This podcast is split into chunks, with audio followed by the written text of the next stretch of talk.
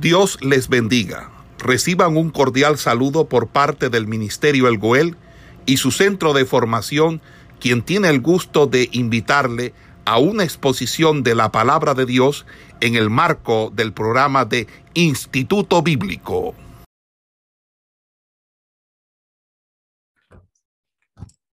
¿Quién me puede hacer una lectura bíblica del Evangelio según San Mateo en el capítulo 5?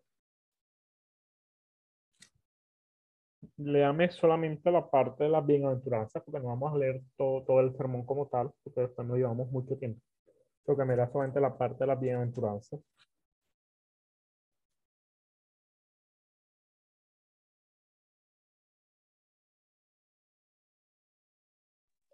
Solo el 5, hermano, del 1 al...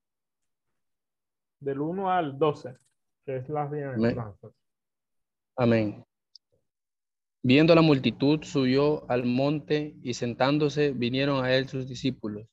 Y abriendo su boca les enseñaba diciendo, Bienaventurados los pobres en espíritu, porque de ellos es el reino de los cielos. Bienaventurados los que lloran, porque ellos recibirán consolación. Bienaventurados los mansos, porque ellos recibirán la tierra por heredad. Bienaventurados los que temen, los que tienen hambre y sed de justicia, porque ellos serán saciados. Bienaventurados los misericordiosos, porque ellos alcanzarán misericordia. Bienaventurados los de limpio corazón, porque ellos verán a Dios. Bienaventurados los pacificadores, porque ellos serán llamados hijos de Dios. Bienaventurados los que padecen persecución por causa de la justicia, porque de ellos es el reino de los cielos. Bienaventurados sois cuando por mi causa os vituperen y os persigan y digan toda clase de mal contra vosotros mintiendo. Gozaos y alegraos porque vuestro galardón es grande en los cielos, porque así persiguieron a los profetas que fueron antes de vosotros. Amén. Amén.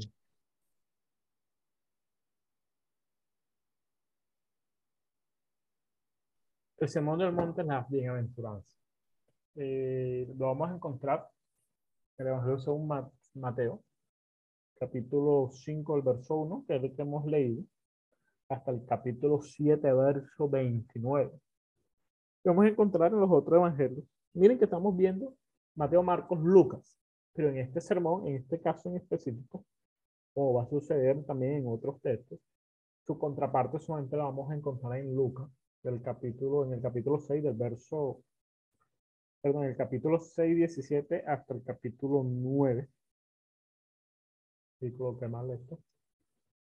Vamos a encontrarlo de, de, en ese sentido, en esa referencia.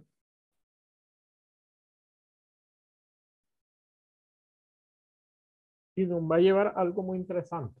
Miren, es característico de Mateo introducir un tema y luego extenderse sobre él. El río se ensancha formando un lago. Así es aquí. ¿Qué me quiero decir? Que una de las características principales que hemos estado encontrando sobre Mateo en su forma de escribir y de introducir es siempre presentar una introducción antes de iniciar el mensaje como tal. Así es aquí en este, en este, en este texto. De igual, de igual forma, se ha introducido la predicación y las obras de sanidad de Cristo respectivamente. Si nos vamos al capítulo 4, del 12 al 17 y el 4 del 23 al 24, lo vamos a encontrar de igual forma. Así que ahora tenemos de una u otra manera una muestra de su enseñanza. Miren lo que va a decir el verso 1, que vamos a ver. Viendo la multitud, subió al monte y sentándose vinieron a sus discípulos. Y abriendo su boca les enseñaba diciendo, está en la introducción a todo el sermón del, del monte. Miren cómo Mateo introduce de esta manera tan particular el mensaje de los sermones, no solamente ubicando a Jesucristo en el lugar, sino también colocando lo que hacía y la forma de decir y abriendo su boca, le está dando como una, una, una, una importancia al hecho de, de las palabras de Jesús y de la importancia de estas palabras de Jesús. Jesús abrió su boca. Primero, pues, el sermón del monte probablemente haya sido pronunciado de alguna manera cercana a la primavera del año 28 después de Cristo, después, del inicio de la era cristiana, después que Jesús hubo pasado una noche de oración. Esto nos lo va a dar claridad Lucas. ¿Quién puede leer Lucas 6, verso 12?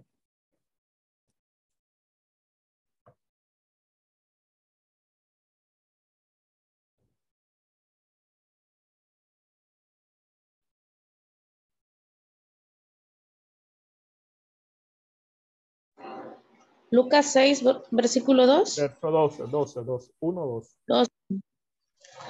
Amén. Y en aquellos días él fue al monte a orar y pasó la noche orando a Dios. Miren cómo, cómo Lucas nos va a dar la introducción de que esto sucede después de un periodo de oración de Jesucristo, caso contrario a lo que Mateo no va a estar dando claridad en esto. No solamente eso, Lucas también y Marcos de una u otra forma también nos va a hablar que la oración fue seguida por la elección de los doce discípulos. Que me puedes leer el Evangelio según San Marcos capítulo 3 del verso al 13 al 19.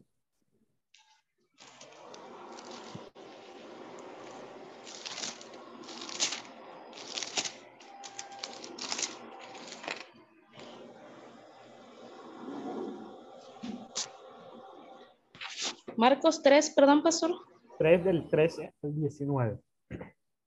Amén.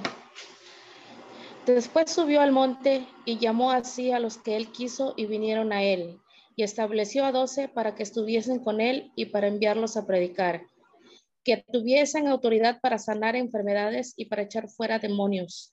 Simón, a quien puso por sobrenombre Pedro, a Jacob, hijo de Zebedeo, y a Juan, hermano de Jacobo, a quienes apellidó Boanerges, esto es, hijos del trueno, Andrés, Felipe, Bartolomé, Mateo, Tomás, Jacobo, hijo de Alfeo, Tadeo, Simón el cananista y Judas Iscariote, el que le entregó y vinieron a casa.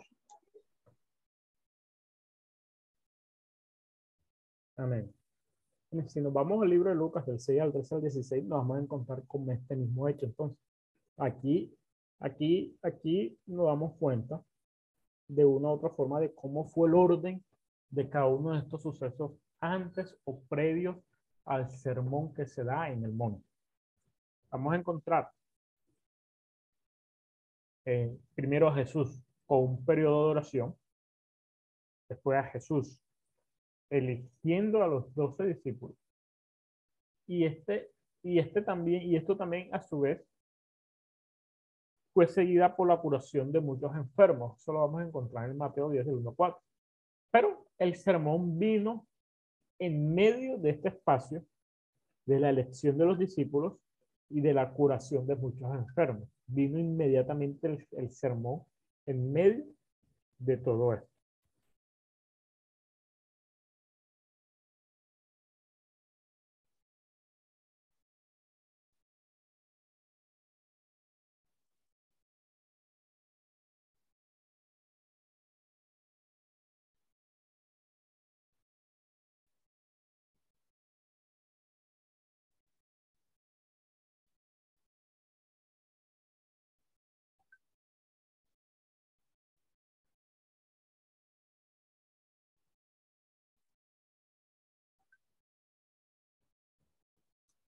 Disculpa, de Mateo 8.5 y Lucas 7.1 parecía que el monte aludido estaba en los alrededores de Carpernaum.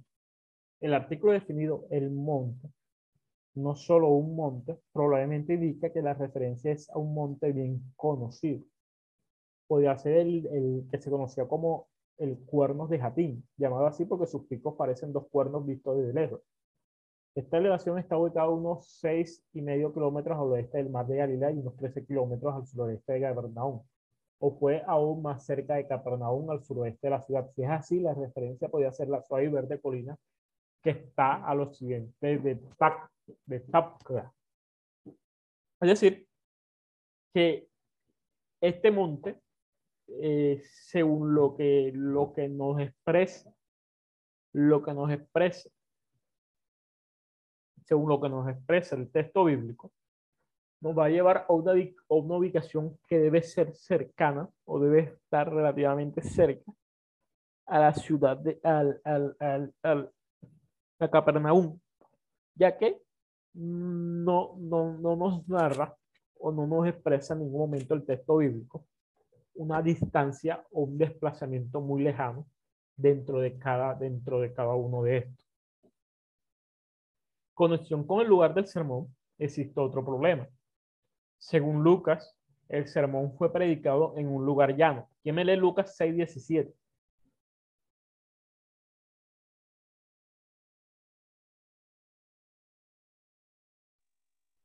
Amén, pastor. Lucas 6:17. Y descendió con ellos y se detuvo en un lugar llano en compañía de sus discípulos y de una gran multitud de gente de toda Judea, de Jerusalén y de la costa de Tiro y de Sidón, que había venido para oírle y para ser sanados de sus enfermedades. Amén. Amén. Dice que Jesús llegó a un lugar llano. Pero el capítulo 5, verso 1 de Mateo va a decir, viendo la multitud, subió al monte. Pero según Mateo, en un monte. La aparente contradicción desaparece, ya sea suponiendo que Jesús pronunció su discurso en una meseta o que habiendo descendido a un lugar llano desde la cumbre del monte donde había elegido a los discípulos. En el llano sanó a los enfermos y luego subió a la cumbre nuevamente. Si nos vemos, Marcos 3.13, Lucas 6.17 y 5.1 en ese orden, vamos a leerlo en orden. Primero, como hermano, me lean Marcos 3.13. Después que alguien, otra persona, el otro hermano me lea Lucas 6.17 y después que otro hermano me lea Mateo 5.1 en ese orden.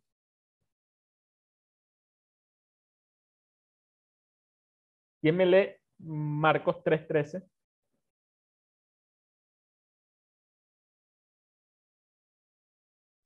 Amén, Después subió al monte y llamó así a los que él quiso y vinieron a él. Y estableció a doce para que estuviesen con él y para enviarlos a predicar, y que tuviesen autoridad para sanar enfermedades y para echar fuera demonios. A Simón, a quien puso por nombre, por sobrenombre, Pedro, a Jacobo, hijo de Zebedeo, y a Juan, hermano de Jacobo, a quienes apellidó Boanerges, esto es, hijo del trueno, Andrés, Felipe, Bartolomé, Mateo, Tomás, Jacobo, hijo de Alfeo, Tadeo, Simón el cananista y Judas Iscariote, el que le entregó, y vinieron a casa. ¿Qué dice el texto? ¿Que dónde estaba Jesús y los discípulos?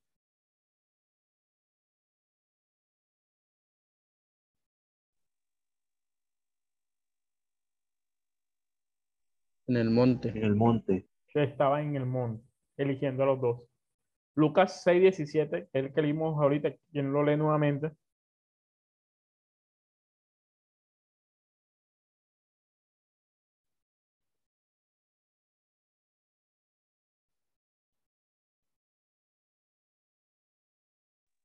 Amén.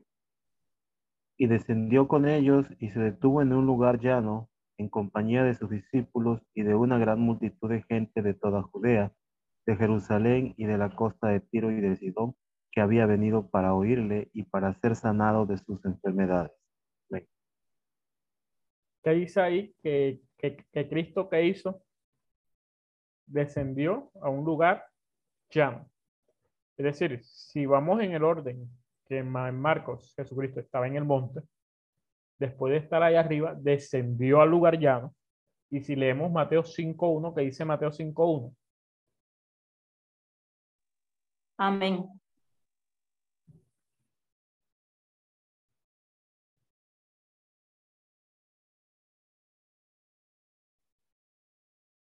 Amén. ¿Qué dice Mateo 5.1?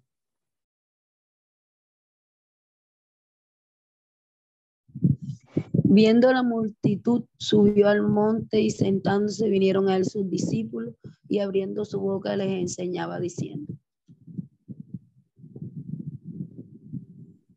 ¿Qué dice 5.1? ¿Que bajó o subió?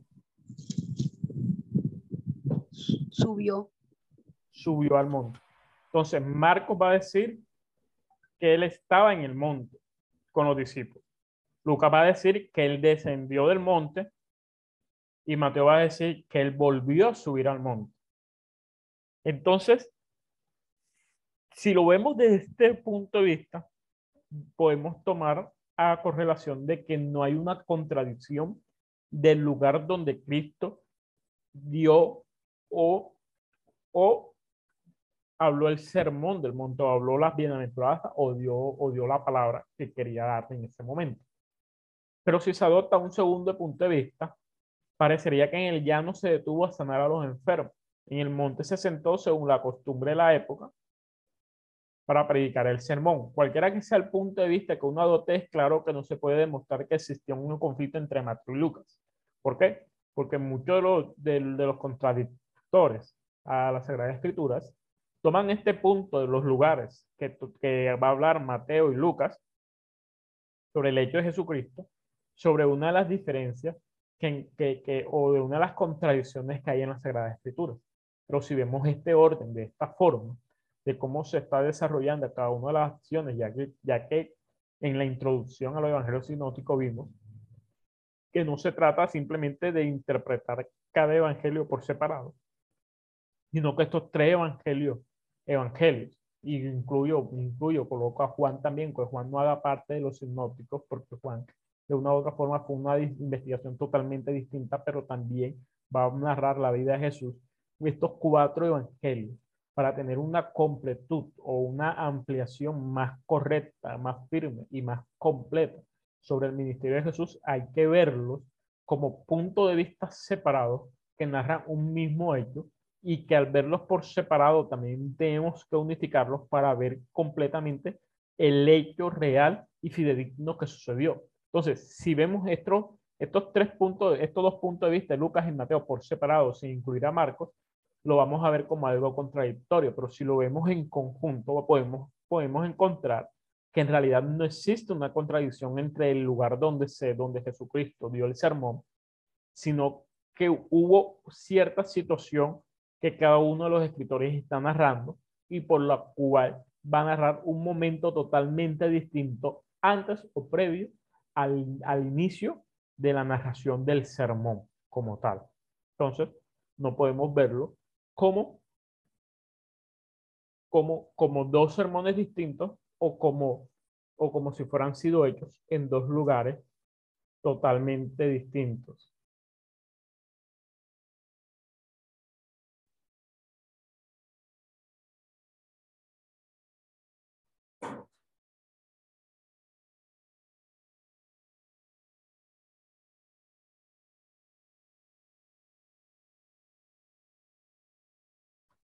¿Todo claro hasta el momento?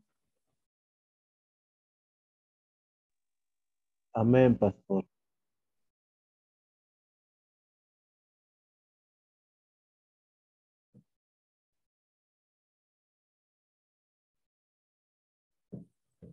Es claro que el sermón referido por Mateo y el relatado por Lucas son uno y el mismo. En ambos, el contexto histórico es el mismo, es decir, ambos evangelios, el sermón es precedido por el relato de una gran multitud que se agrupa en torno a Jesús.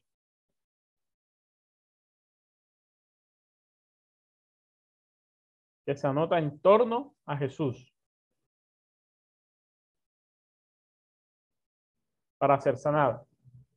Después continúa, ya sea inmediatamente después o un tiempo como en Lucas o casi inmediatamente como en Mateo. La historia de la curación del siervo de Centurión. Además, el orden de los pensamientos en gran medida es igual en ambos. Es decir, claramente hay, una, hay, el, lo que se va a narrar en estos dos libros es, es el mismo hecho y, y es, el, y, y es lo mismo, la bienaventuranza, la supremacía de la ley del amor y la parábola de los dos constructores tanto Mateo 5, 3, 2, con Lucas 6, 20, 23, con Mateo 4, 5, 43 al 48, con Lucas 6, 27, 38, Mateo 7, 24, 27, con Lucas 6, 47, 49.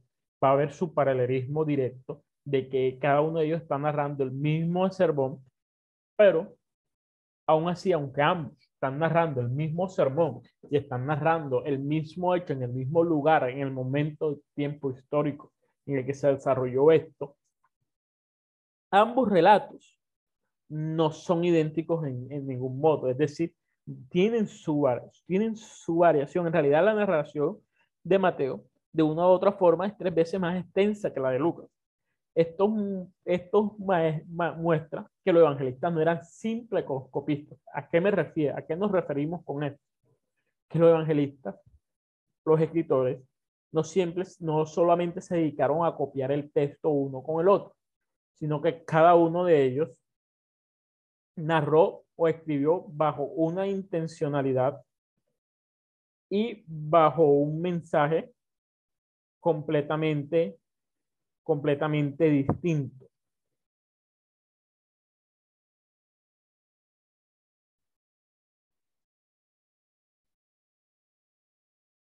completamente distinto. Y eso es lo que, lo que encontramos la diferencia entre cada uno de ellos. Y es lo que hablamos a un principio, al iniciar con esta asignatura. El punto de vista va, va, va, va a influenciar fuertemente en la forma en que cada uno de ellos eh, escribió. Hay quienes pretenden que cuando Jesús predicó este, este sermón no tenía directa ni directamente, directa ni indirectamente en su mira a la iglesia de hoy y que sus preceptos no se pueden practicar en el día de hoy, son inaplicables a las condiciones que prevalecen en esta era moderna. ¿A qué me refiero? que hay muchos que asumen que el sermón del monte no es aplicable para la iglesia en estos tiempos, lo cual es totalmente errado. ¿Cuál sería la objeción? Este punto de vista, todo se puede ser mantenido cuando se une a una interpretación muy literal de los pasajes, tales como 5, el 29, el 30 y el 34. ¿Quién puede leer Mateo 5, 29, Mateo 5, 30 y Mateo 5, 34? Y analizamos esto.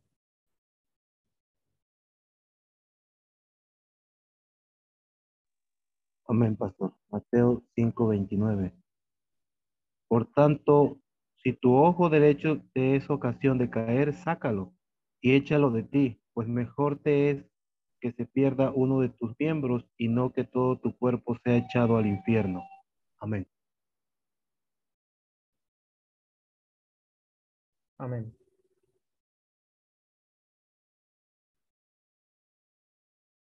Le, leíste el 29, el 30 y el 34. Mateo 5, 29 me dijo. 29. también, también léeme el 30 y de ahí pasas al 34. Amén. Si tu mano derecha te es ocasión de caer, córtala y echa de ti, échala de ti, pues mejor te es que se pierda uno de tus miembros y no que todo tu cuerpo sea echado al infierno. El 34.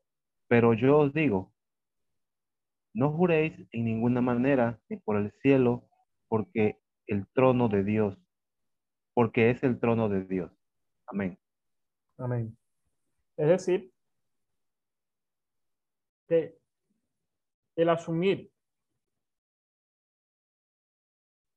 el asumir eh, la interpretación de este sermón de una forma literal donde simplemente podamos aplicarla a la iglesia primitiva, es completamente, llamo iglesia primitiva no porque sea una iglesia que haya sido desechada, en caso sino hablando a la iglesia en sus inicios, no, no, en, no en el término, no en el término negativo de la palabra, sino en el, en el término de que fue la, la iglesia primaria, es decir, la iglesia en sus comienzos. Porque cuando se habla de primitivo, eh, hoy en día se entiende de una u otra manera que es algo que ha sido ya desechado, que ya no vale, que no tiene importancia, lo cual no es así. El olvidando de nuestras raíces es el, el, error más grande que ha podido cometer la iglesia cristiana hoy en día, la iglesia cristiana por entre comillas llamándola la iglesia moderna. Pero este punto de vista se está viendo fuertemente desarrollado para darle énfasis a la interpretación literal del texto y así asumirlo y aplicarlo simplemente a la iglesia primitiva, o sea, a la iglesia primaria, a la iglesia que estuvo en los inicios, en los tiempos después de la muerte de Jesucristo, lo cual es un error completamente comple- completamente fuerte y completamente ajeno a la verdad bíblica. El énfasis mismo del sermón está dirigido contra este error de interpretación. Miren, si leemos Mateo 5, el 21 al 48, podemos ver que a través de su ministerio, Jesús mismo se opuso a ellos. Es decir, Jesús mismo se opuso a este estilo de interpretación. Amigos adversarios de Jesús constantemente estaban tomando literalmente esas preciosas declaraciones del maestro que debían ser entendidas de forma figurada. Si nos vamos a este ejemplo en Juan, podemos ver que Jesús mismo se enfrentó a cada una de estas interpretaciones literales de la ley, de los profetas y de todo esto lo que él hablaba, para explicarla que, que ellos lo estaban mal interpretando y que lo estaban llevando de una forma o de una manera completamente errada. La sabiduría de Cristo se aplica hoy tanto como ayer. Hoy como entonces existen los pobres de espíritu y se les declara bienaventurados. En el día de hoy también los creyentes en Cristo son la sal de la tierra y la luz del mundo. También en este tiempo presente no solamente el hecho exterior del homicidio, sino también la disposición interior del odio que podría conducir al, homicidio, es digna de castigo ante los ojos de Dios.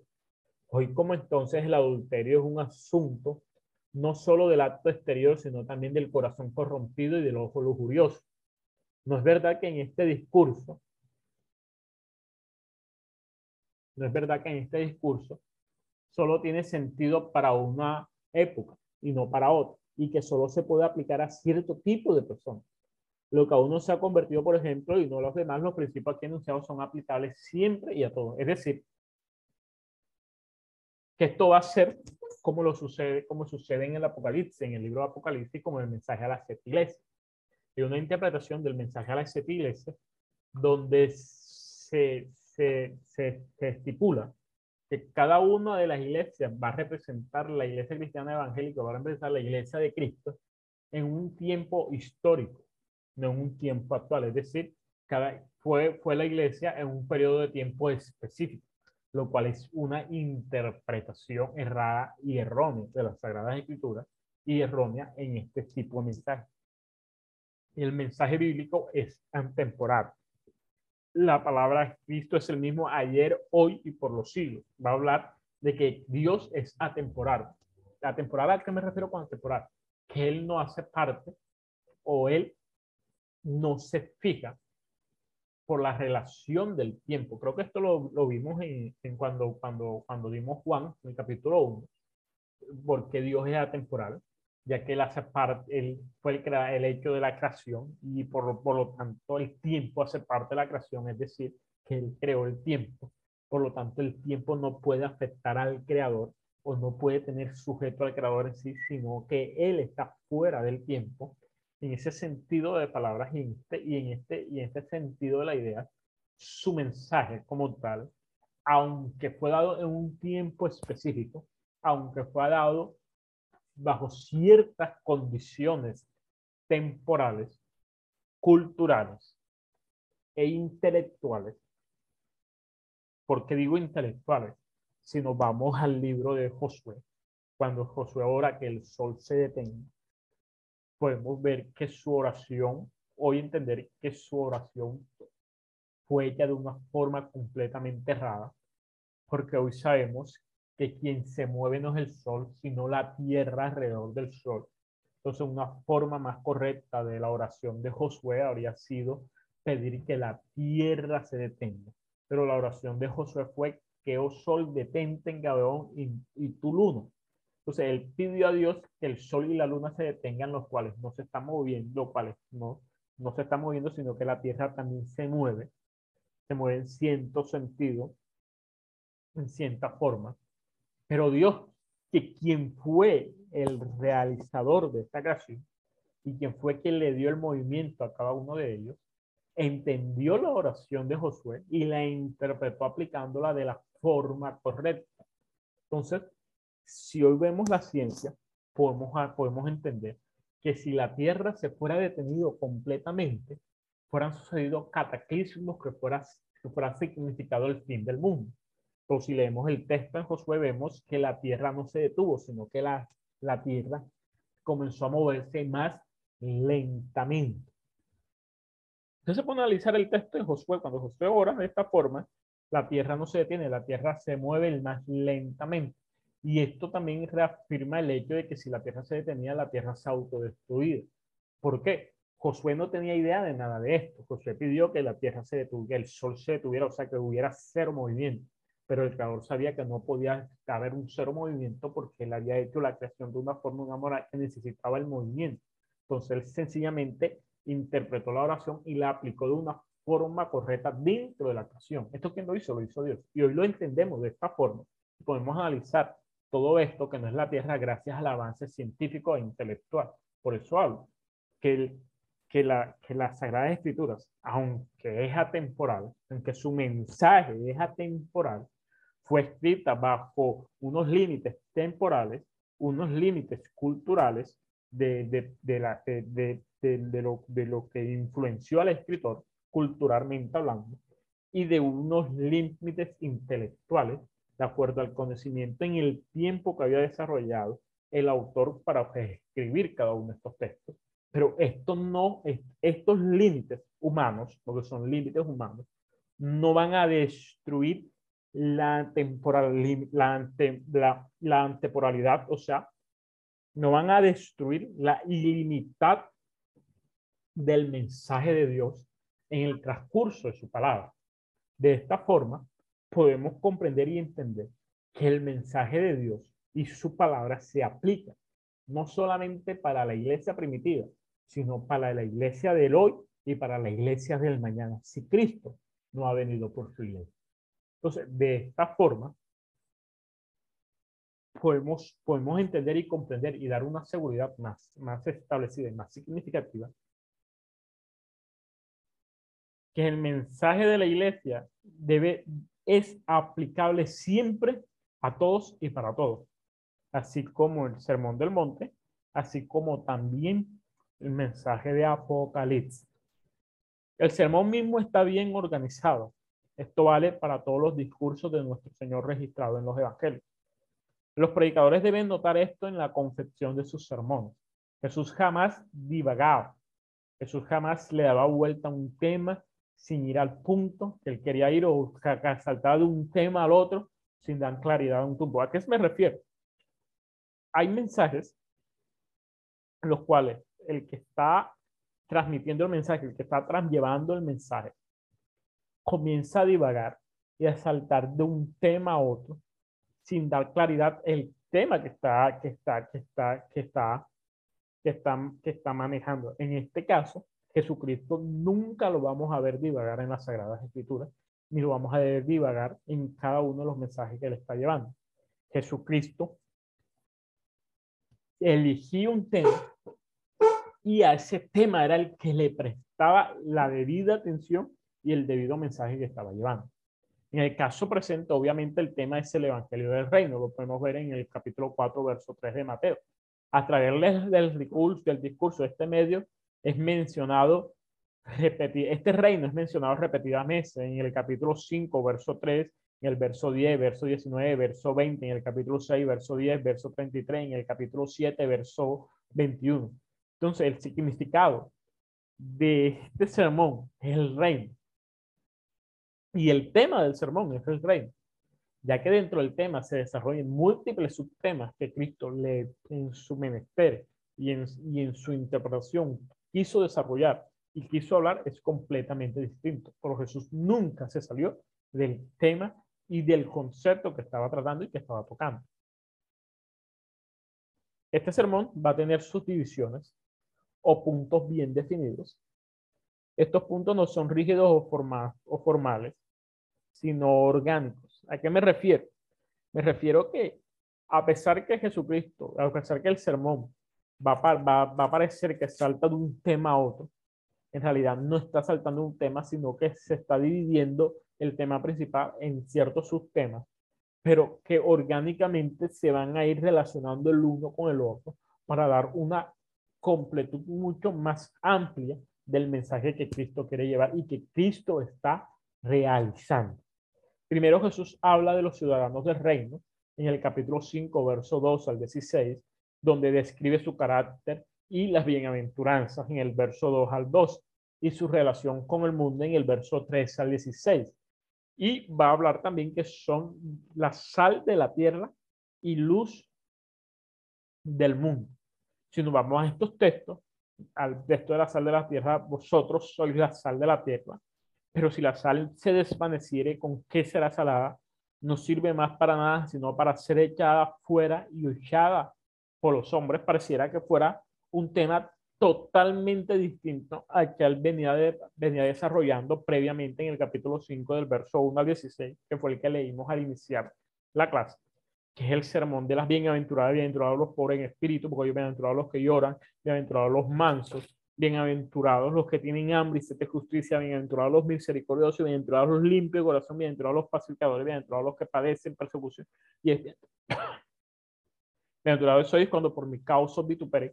Y esto va a tener una relación correctamente al Salmo capítulo 1. Bienaventurado del varón que no tuvo en consejo de malos, ni estuvo en camino de pecadores, ni en siesta de sudores, se ha sentado. Hay una bienaventuranza ya también de igual forma, donde la bienaventuranza no va a ser, no va a ser de una u otra forma el final del mensaje o el final del hecho significativo del mensaje como tal del concepto de Cristo, sino la apertura de quiénes soy. Entonces, vosotros sois la sal de la tierra. ¿Quiénes son la sal de la tierra? Aquellos que son bienaventurados.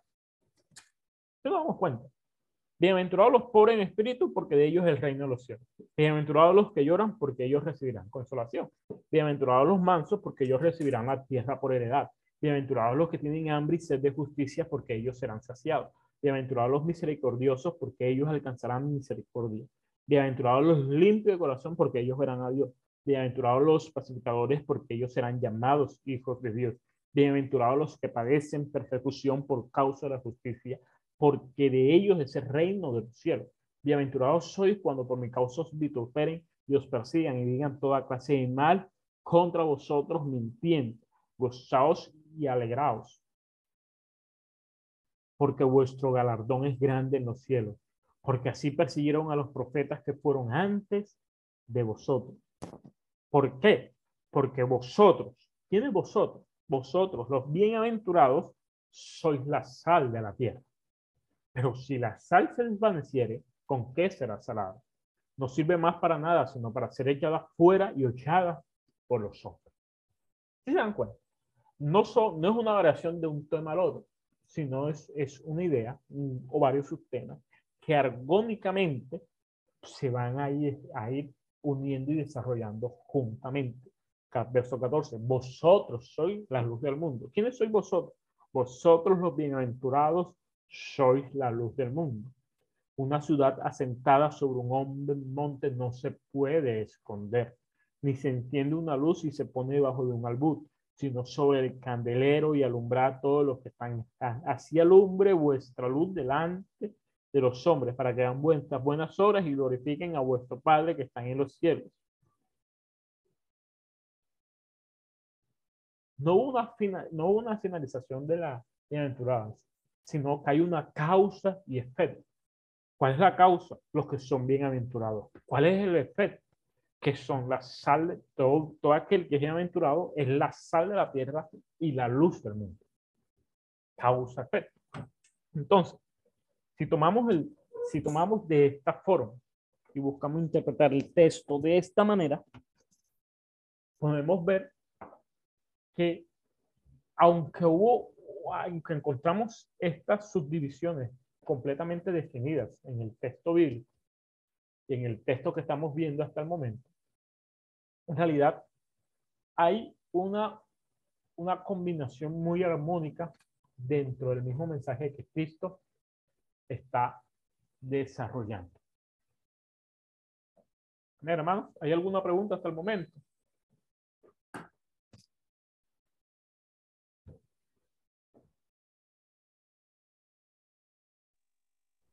No, pastor. Yo entiendo que el, tema principal, el, tema de,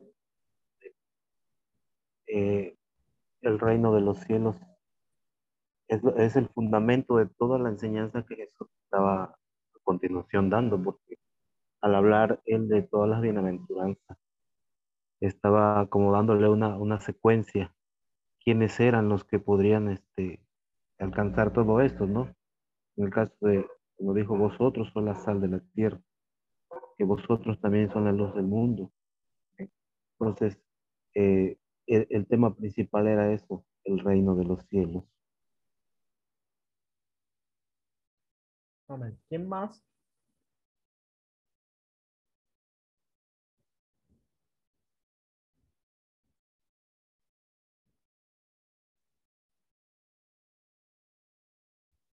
¿Quién más quiere participar?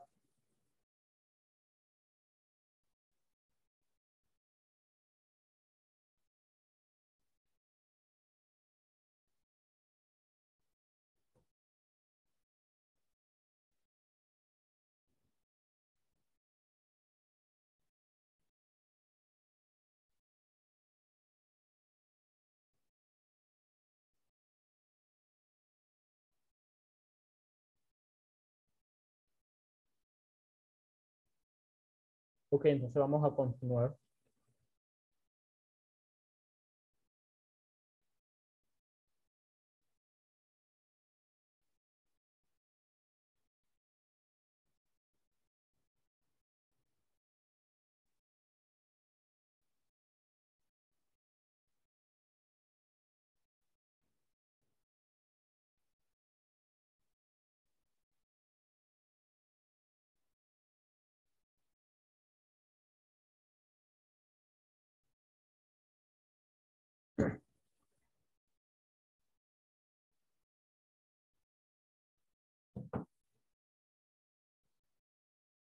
En segundo lugar, el Señor presenta la justicia del juez. Miren, que en la primera parte va, va, a estar hablando quiénes son los que hacen parte del reino, que son los bienaventurados. En la segunda parte va a hablar de la justicia del reino, la elevada norma de vida exigida por el rey. Vamos, vamos a encontrar en capítulo 5, 17, del 17 al 12. Esto muestra que esta justicia está completamente de acuerdo con los principios morales anunciados en el Antiguo Testamento, pero que no está de acuerdo con la interpretación y aplicación corriente y tra tradicional. Está hablando de la ley oral y la ley escrita que se establecía en esos tiempos en, en la iglesia. En la iglesia, no, perdón, en la iglesia no, en la, en la religión judía, que es la, que la, que es la religión establecida por los caminos, sobre la ley de Dios, de, de, de Dios que es superior a la justicia de los escribis fariseos, el día de Jesús, así como la de los antiguos intérpretes de Jesús. Este constante se señala con respecto a varios de los mandamientos del Antiguo Testamento. Vamos a leer los textos para, para entender mejor esta explicación y dar un poquito más profundidad a esta explicación. 17 del capítulo 5. No penséis que he venido para abrogar la ley de los profetas. No he venido para abrogar, sino para cumplir. Porque cierto digo que hasta que pasen el cielo y la tierra, ni una jota ni una tilde pasará de esta ley, hasta que todo se haya cumplido. De manera que cualquiera que quebrante uno de estos mandamientos muy pequeños que así enseña a los hombres, muy pequeños será llamado en los reinos de los cielos. Mas cualquiera que los haga y los enseñe, este será llamado grande en el reino de los cielos, porque os digo que si vuestra justicia no fuera mayor que la de los escribas y fariseos, no entra rey en el reino de los cielos. Miren cómo va marcando la justicia de Dios que es superior a la de ellos y cómo va siendo el constante entre la justicia errada, malintencionada y manipuladora que ellos manejaban al respecto como es la justicia de Dios.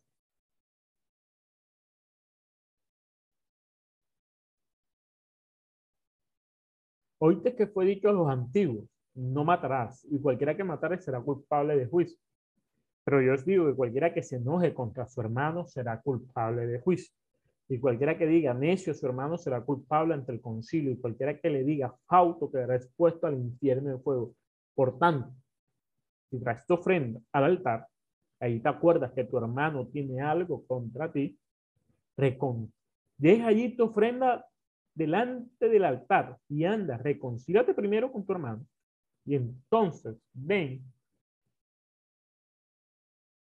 y presenta tu ofrenda ponte de acuerdo con tu adversario pronto, entre tanto que estás con él en el camino, no sea que el adversario te entregue al juez y el juez al alguacil y seas echado en la cárcel. De cierto te digo, que no saldrás de allí hasta que pagues el último cuadrante. Miren, ¿cómo? ¿Cómo? cómo Dios, cómo Jesucristo trascendió en este mensaje sobre la ira, sobre la contienda, sobre el, no simplemente al hecho de una acción física, sino también al hecho de una emoción. Miren que la palabra va a insistir, airaos pero no pequéis, no te ponga el sol sobre su enojo. En la justicia de los en la, en, en la ira del hombre no obra la justicia de Dios. Entonces, va a haber una intención y se, y se sobreentiende, no se sobreentiende, queda completamente claro en la Sagrada Escritura que la naturaleza del hombre es airarse, es molestarse, es coger rabia, es sentir ira. Eso hace parte de la naturaleza humana, hace parte de las emociones los sentimientos, hace parte de lo almático. Recuerden la clase, la clase que vimos en Juan sobre el cuerpo, el alma y el espíritu. Esto, todo esto hace parte del alma. Pero el espíritu es contrario al alma. Entonces, aunque nos airemos, no podemos pecar. ¿Por qué? Porque mi espíritu me impide tomar esa actitud de pecado. Y ahí estaremos desarrollando muy claramente todo este, todo este significado. Espera un momento. Voy a hacer una pausa un momento. Espera un momento.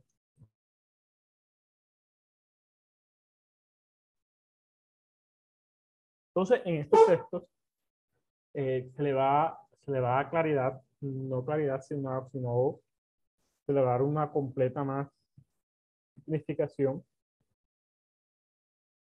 o más, o más importancia, no a la acción, sino al hecho de, dejarse dominar por lo almático, porque el espíritu es contrario al alma, es contrario al sentimiento, es contrario al cuerpo.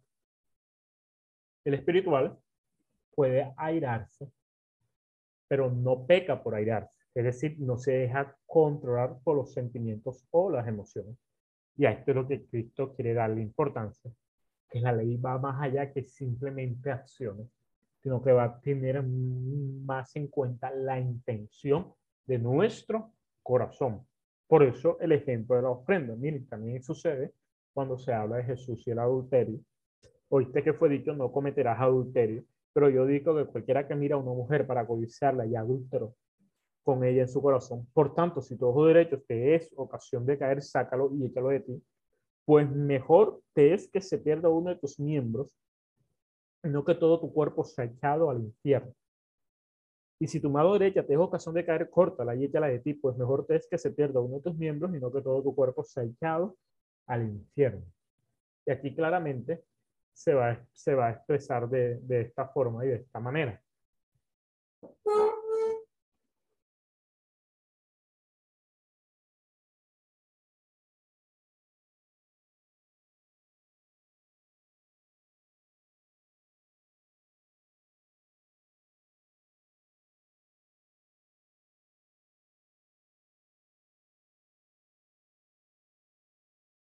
Esta forma también va a suceder cuando se habla del divorcio. También fue dicho, cualquiera que repudia a su eh, mujer, miren que va a hablar, repudiar, cualquiera que repudia a su mujer, dele carta de divorcio. Pero yo digo que el que repudia a su mujer, a no ser por causa de fornicación, hace que ella adultere. Y el que se casa con la repudiada, comete adulterio. Entonces, aquí va a haber una claridad, una, una más, un, un hecho mucho más significativo sobre el divorcio. Primero, Jesucristo está hablando del repudio, la carta de repudio, que es una carta que se entrega, se entregaba en la antigüedad, como una cultura netamente donde el hombre tenía completamente autoridad sobre todo. El hombre era quien repudiaba a la mujer, no la reconocía como su esposa, o por sencillamente algunas acciones eh, tomaba el derecho de no casarse con ella. De esta forma, la alejaba, la distanciaba Pero la única causa válida para Cristo, para Dios, es la por causa de fornicación. Y aquí es muy interesante, porque cuando dos personas se casan,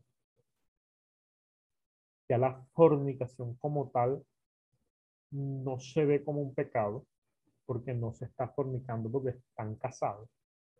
Se ve es el adulterio, el pecado de adulterio, que es cuando se tiene relaciones con alguien diferente. En mi caso, yo tengo relaciones con una mujer que no es mi esposa, o mi esposa tiene relación con un hombre que no es su esposo. Eso, bíblicamente, es el pecado de adulterio. Pero aquí se está hablando del pecado de fornicación. Y el pecado de fornicación se da cuando dos jóvenes no tienen compromiso alguno tienen relaciones. Y de esta forma fornican dándole libre albedrío o dándole rienda suelta a su concupiscencia y a sus deseos incontrolados de concupiscencia. Por eso en lo personal, cuando yo escucho decir a un joven que mejor me caso antes que me quemo, veo es un joven que está siendo dominado por su concupiscencia, que está siendo dominado por su lascivia, que está siendo dominado por su pecado, y que si se llega a casar en ese estado, puede ocasionar una situación mucho más grande y mucho más difícil en el matrimonio que fuera de él, de él. Entonces, aquí, aquí cuando Pablo va a dar esa expresión, se está refiriendo a algo totalmente distinto, pero aquí no estamos estudiando las cartas por del apóstol Pablo, estamos estudiando el Evangelio. Pero aquí Cristo va a estar hablando de la fornicación, la fornicación previamente. ¿Qué sucede? Sucede que en la antigüedad se valoraba mucho, no como hoy en día, que hoy en día se desprecia la virginidad, tanto en el hombre como en la mujer. En la antigüedad se valoraba mucho la virginidad, en tanto en el hombre y mucho más en la mujer y una de las condiciones para que la mujer pudiera captarse era la de guardar su virtud para el hombre, el cual era, iba a convertirse en su esposo. La carta de repudio se da cuando la mujer no guarda su virtud para el hombre, para con el hombre. Pero hoy entendemos y hoy comprendemos que el hecho de guardar la virtud es el hecho de fidelidad para aquel con el que se va a casar la mujer, pero el hombre también ostenta o es responsable de esa fidelidad para con la mujer.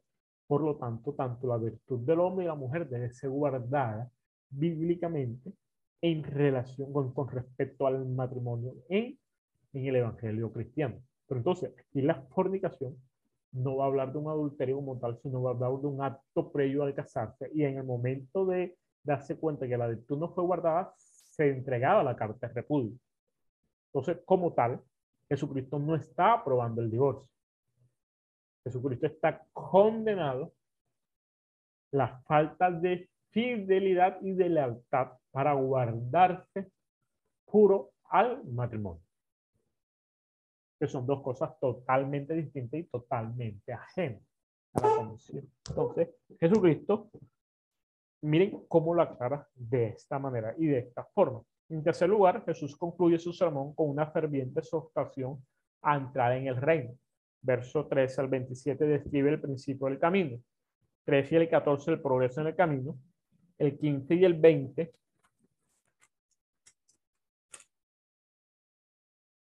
el 15 y el 20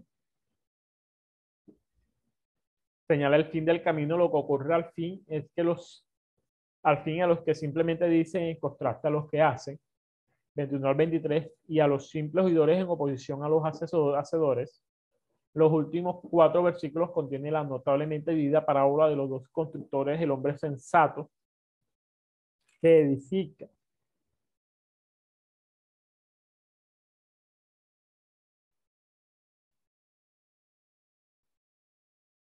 que edifica su casa sobre la roca.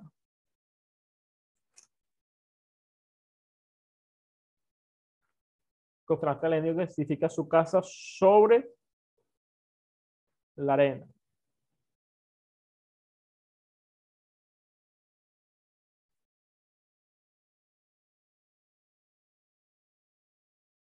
Y de esta forma, la estructura del sermón del monte se da de una manera más, más significativa. Si nos vamos simplemente a los textos, analizar, analizar texto por texto en el sermón. Por ejemplo, si tomamos el sermón de las bienaventuranzas, vamos a ver un, un, un, significado en cada versículo muy profundo. Por ejemplo, ¿quiénes son los pobres en espíritu? ¿quiénes son los que lloran? ¿Quiénes son los mansos? ¿Quiénes son los que tienen hambre y sed de justicia? ¿Quiénes son los misericordios? ¿Cómo una persona puede ser misericordiosa? ¿Cómo una persona puede ser, parte de los misericordiosos? ¿Quiénes son los de limpio corazón? ¿Quiénes son los pacificadores? ¿Quiénes son los que padecen persecución? O, en caso tal, podemos decir que los pobres en espíritu, los que lloran, los mansos, los que tienen hambre y sed de justicia, los misericordiosos, los limpios y los pacificadores, son aquellos que están padeciendo persecución por causa de la justicia.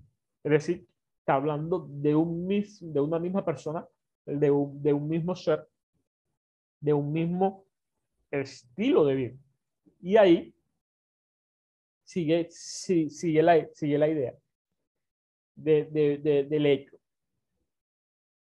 de, de, que estos también son la sal de la tierra, de que estos son los que soy bienaventurados. Pero podemos entender que estos tienen que seguir la ley, tienen que seguir las normas que Dios está dando porque de alguna u otra forma, por eso está dividido en estas tres partes.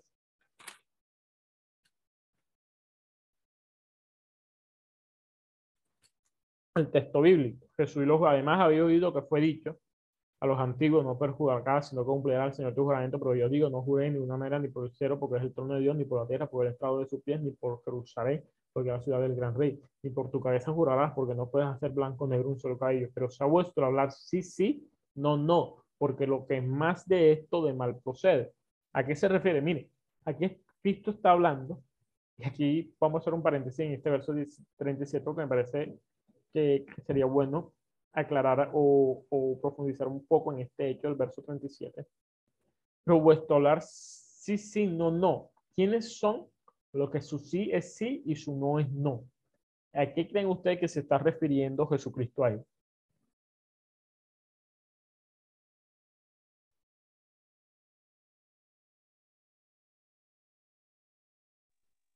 al que no debemos jurar, si nos creen bien y si no, pues que no nos crean, pero no debemos jurar por nada.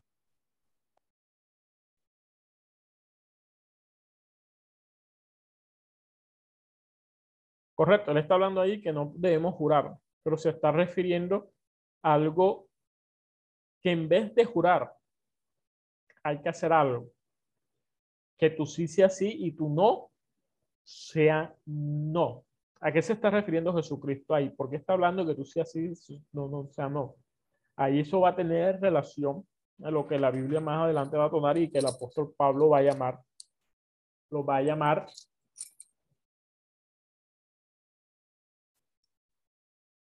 inconstantes. Es decir, a alguien que cambia constantemente de parecer, a alguien que fluctúa mucho en el Evangelio a alguien que hoy te puede decir que sí a algo, pero mañana ya te dice que no, que hoy se promete a salir a predicar, pero ya mañana pierde las ganas de salir a predicar por X o por Y forma. Entonces Jesucristo va a decir, no jures, pero por lo menos procura que tu sí sea sí y que tu no sea no. Es decir, que lo que vale es el compromiso en lo que nosotros hagamos con lo que estamos hablando o diciendo o comprometiéndonos al Señor. Por eso la palabra va a decir que no hagas promesas a Jehová que no puedas cumplir, porque para Dios es mucho más importante que el hecho de llevar una ofrenda es el hecho de lo que tú con tu boca te has comprometido. Y nosotros nos comprometemos dando una respuesta afirmativa o negativa al Señor. Entonces, si tú estás en el Evangelio, si tú estás buscando a Dios, aunque nosotros no podamos jugar, si tú te comprometes a algo en Dios, tienes que hacer. Si tú has dicho que sí, ese sí no lo puedes cambiar. Si tú has dicho que no, ese no no lo puedes cambiar. Y esto también va, va a ir relacionado al carácter del creyente. Y es que el creyente su forma de expresarse, su forma de sostenerse en su palabra, debe sostener lo que está expresando y no debe tener temor de asumir responsabilidades por lo que exprese, por lo que diga. Y aquí está el hecho de la diferencia de un hombre maduro en el Señor a un inmaduro en el Señor, porque el inmaduro es lleva, es como niño fluctuante que es llevado por doquier, por todo vientre de doctrina. ¿Quién es esta persona? Esta persona es, es una persona que cambia constantemente parecer, que cambia constantemente compromiso, que cambia constantemente de entendimiento, y no porque no lo tenga claro, sino porque su inmadurez le impide asumir la responsabilidad de Dios de una manera comprometida, recta y directa frente a los hombres y frente a Dios. Por eso, aunque tú no puedes jurar, Cristo va a decir, no juréis, no juréis. Pero cuando tú sí seas sí, cuando digas sí, sí, cuando te comprometas, cumple lo que te has comprometido. Y si no puedes cumplirlo, porque sabes que si te comprometes no lo vas a poder cumplir, no te comprometas. Eso es lo que está diciendo Jesucristo. Porque lo que es más de esto mal proceder, es decir, si mañana toca hacer algo en la iglesia y yo realmente no puedo hacerlo, yo para qué me voy a comprometer con mi líder en la congregación a hacerlo si yo sé que no lo voy a poder cumplir.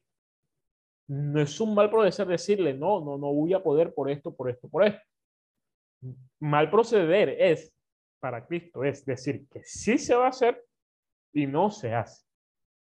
Y esto procede, y que porque lo que más de esto de mal procede, y todo lo que de mal procede es pecado. Porque el que sabe ser bueno y no lo hace, le es contado por pecado. Y si no hace lo bueno, es porque está procediendo del mal. Y todo lo que del mal procede es pecado miren lo que Cristo está diciendo aquí, miren lo que Cristo está expresando en este texto bíblico.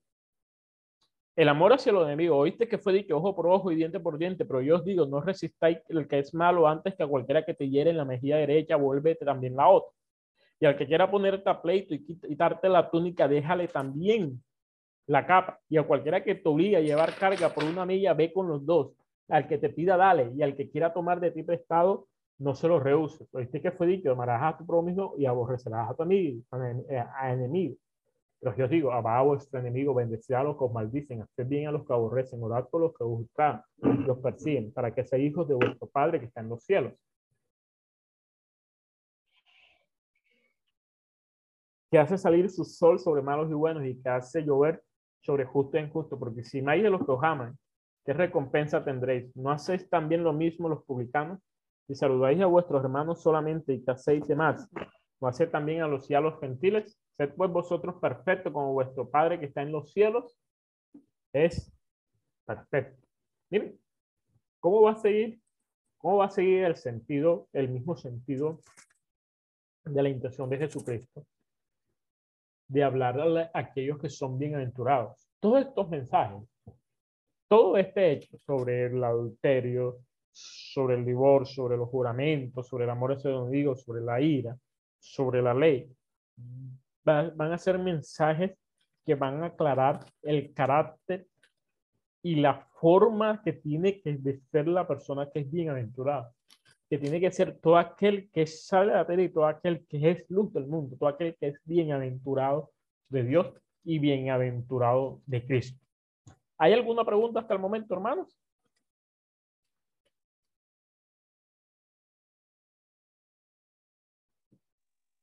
No, siervo, yo no tengo pregunta. Gracias.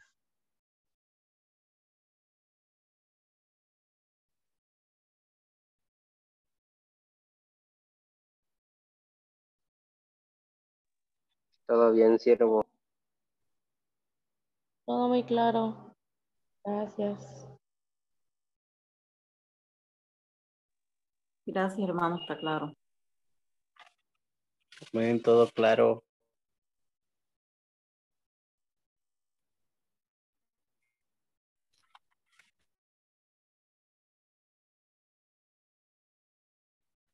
Amén.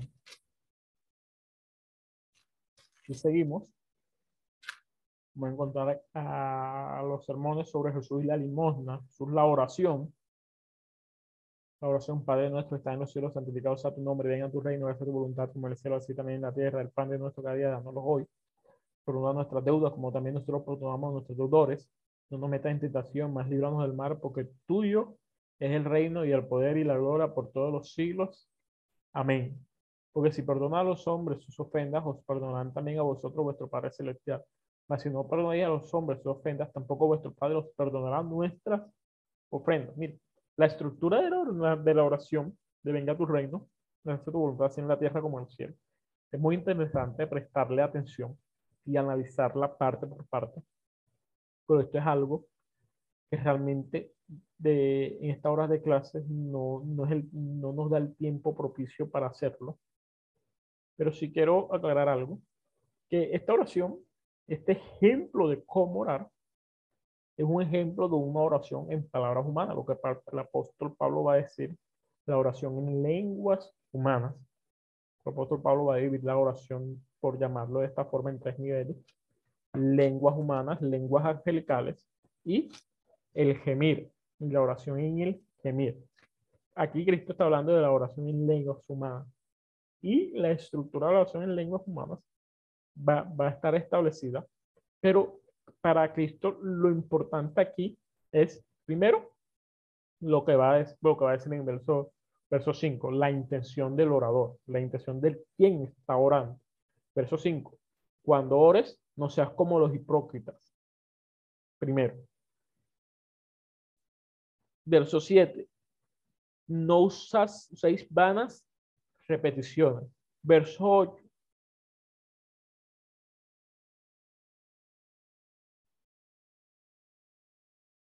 que la oración no sea simplemente en el pedir. O sea, primero van a ver, Cristo le va a dar importancia a tres prohibiciones. ¿A qué? A no orar como los hipócritas, que oran para que los vean orar. No orar usando vanas repeticiones, aquellos que oran siempre repitiendo lo mismo, repitiendo lo mismo, repitiendo lo mismo. Y no es, y no es una oración, ¿por qué? Porque la oración es un diálogo, un diálogo de yo siendo hombre con el Padre que es divino. Es un diálogo en mi lengua donde yo expreso con mis propias palabras, con mi conciencia, con mi intelecto, con lo que yo sé, mi diálogo con Jehová. Entonces, imagínense a alguien que venga a ustedes a hablar todos los días y repita todos los días lo mismo. Entonces, se vuelve algo como algo muy cansón.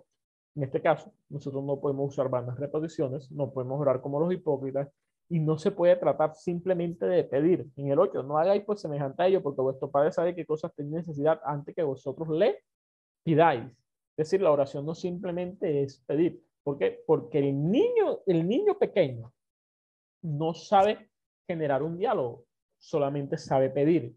El infante, el niño recién nacido, llora cuando tiene hambre, llora cuando necesita ir al baño, llora cuando tiene alguna necesidad decir, su llanto en la, su forma de comunicación, donde pide, pide, pide, pide. Entonces, aquel que pide es una característica principal de un, de un niño espiritual, de un infante espiritual, es decir, de alguien que no ha madurado espiritualmente. Y si nosotros, entre comillas, somos personas que estamos en proceso de maduración o que ya tenemos un cierto grado de madurez, nuestra oración no puede ser catalogada dentro de esta estructura del pedir, sino nuestra oración tiene que ser como el Padre nuestro, una oración mucho más estructurada, con un sentido y con una intención mucho más significativa. Pero la importancia de esta oración principalmente va a ser la actitud del orador, porque si perdonáis a los hombres, verso 14, sus ofensas, o perdonará también a vosotros vuestros padres celestial. Más si no perdonáis a los hombres su ofensa, tampoco vuestro Padre perdonará vuestra ofensa. Entonces, aquí se le está dando, se le está dando una prioridad significativa al estado del, orador, al estado de quien está orando, o sea, a su estado tanto emocional como espiritual. ¿Por qué? Porque si yo estoy en pleito con mi hermano y me arrodillo a orar, mi oración no es recibida por Dios y no puedo ser perdonado por Dios. ¿Por qué? porque yo no he perdonado. Por eso el perdón no es un sentimiento, es una decisión. El que decide perdonar carga, carga con la cruz del perdón. ¿A qué me refiero con la cruz? Carga con el vituperio. carga con el sufrimiento del dolor de haber sido herido, pero haber tomado la decisión de sanar la herida para poder continuar amando a aquel que me ha herido.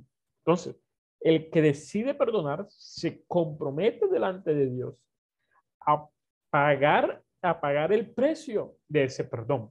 Muy contrario al que no lo decide hacer. Por eso no todo el mundo puede perdonar y no todo creyente es capaz de perdonar, sino que se dejan llevar por el resentimiento. Va a continuar hablando de Jesús y el ayuno. Cuando ayunéis, no seas austeros como los hipócritas, porque ellos demudan su rostro para mostrar a los hombres que ayunan de ciertos días que ya tienen tu, su recompensa. Pero tú cuando ayunes, unge tu cabeza y lava tu rostro para no mostrar a los hombres que ayunan, sino tu Padre que está en secreto y el Padre que ve los secretos recompensará en público. Esto me recuerda un texto bíblico que va a decir, lo que hagas con tu mano derecha, que no lo sepa tu mano izquierda. Es decir, la intención del que ora, la intención del que le ayuda es la misma. No es que el, el mundo entero sepa que entró en 30 días de ayuno. No, es que su ayuno sea con la intención y el compromiso real que debe ser de alguien que se está humillando frente a Dios. De todas maneras, para entender cuál, cuál es la verdad del ayuno, tenemos que entender el texto donde se habla del ayuno completamente. No hagáis tesoro en la tierra, donde la polilla de orín corrompe, donde los, los drones minan y hurtan, sino hacéis tesoro en los cielos, donde ni la polilla ni el orín corrompen, y donde ladrones no minan ni hurtan.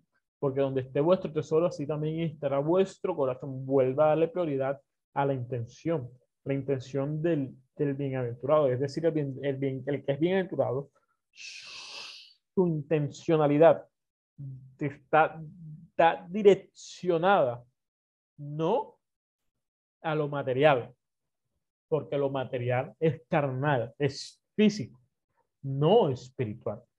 El que es físico, sabemos que hay una necesidad física, hay una necesidad fisiológica, hay una necesidad material, pero esta necesidad material no será lo primordial en mi vida, porque lo primordial en mi vida es lo espiritual. ¿Qué quiere decir?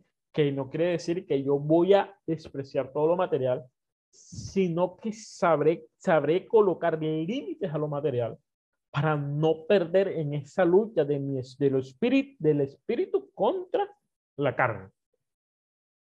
Ninguno puede servir a dos señores, porque o, perdón, la lámpara del cuerpo es el ojo, así que si tu ojo es bueno, todo tu cuerpo estará lleno de tu luz, pero si tu ojo es maligno, todo tu cuerpo estará en tinieblas.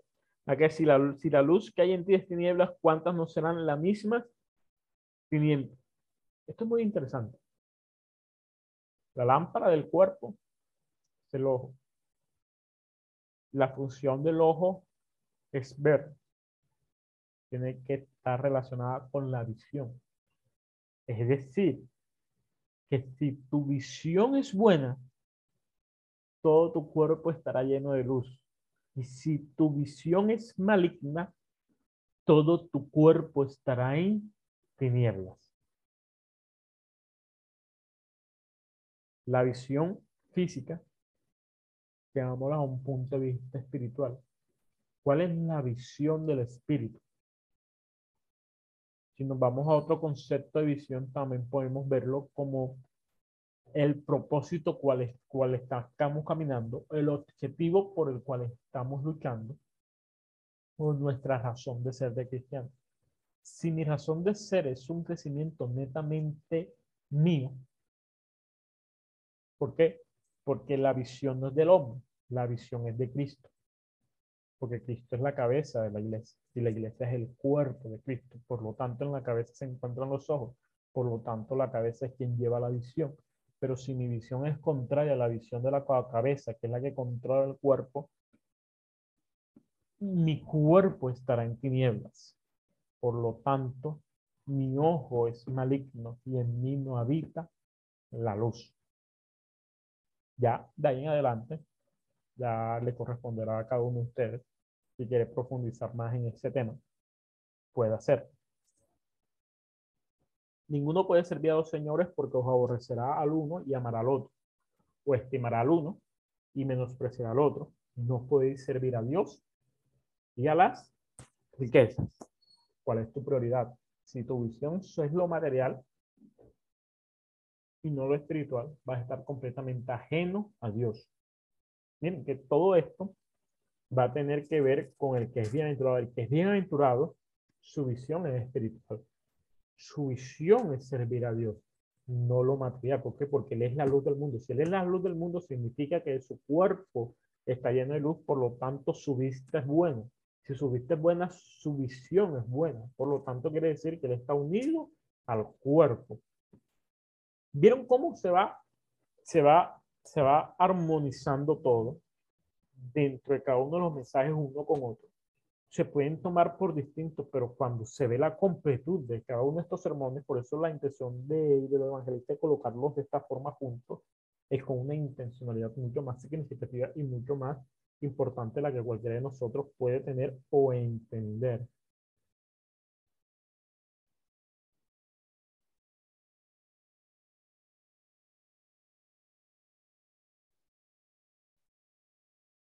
El afán y la ansiedad.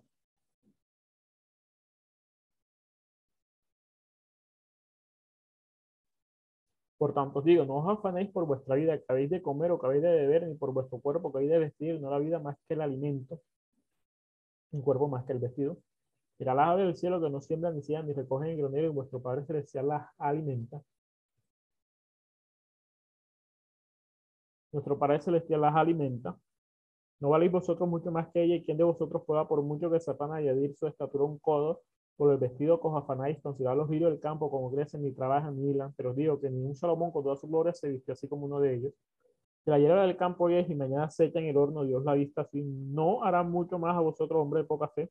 No os afanéis pues diciendo, ¿qué comeremos, qué beberemos, qué vestiremos? Porque los gentiles buscan todas estas cosas, pero vuestro Padre Celestial sabe que tenéis necesidad de todas estas cosas. Va a buscar primeramente el reino de Dios y su justicia,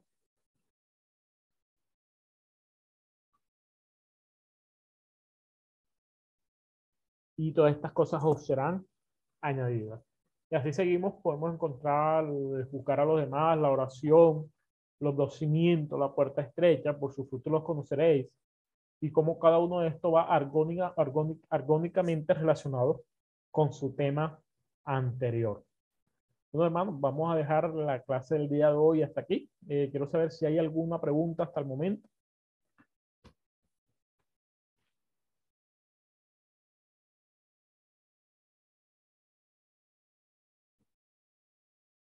Muy bien. Lo siervo, todo está claro. Gracias. Dios lo bendiga.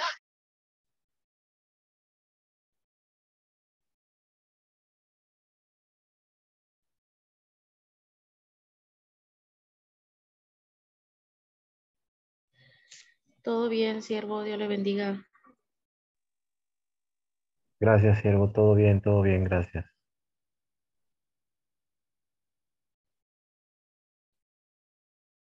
Buenos hermanos, Dios me les bendiga, Dios me les guarde. Que la paz. Esperamos que este estudio haya sido de bendición para su vida y ministerio. A Dios sea la gloria. Este es el Ministerio El Goel, vidas transformadas para cumplir el propósito de Dios.